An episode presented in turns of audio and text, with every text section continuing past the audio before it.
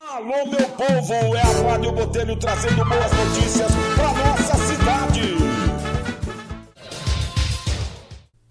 Olá, sejam bem-vindos. Você está na Rádio Botelho e trago ótimas notícias para os moradores do Distrito Nova Iguaçu e região.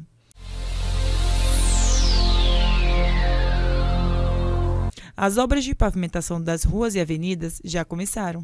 Há anos os moradores sofrem com lama e poeira, e agora, com as obras em andamento, todo esse sofrimento terá fim. A ação trará mais desenvolvimento à região e qualidade de vida aos moradores. Essa foi a Rádio Botelho, nós vamos ficando por aqui e até a próxima.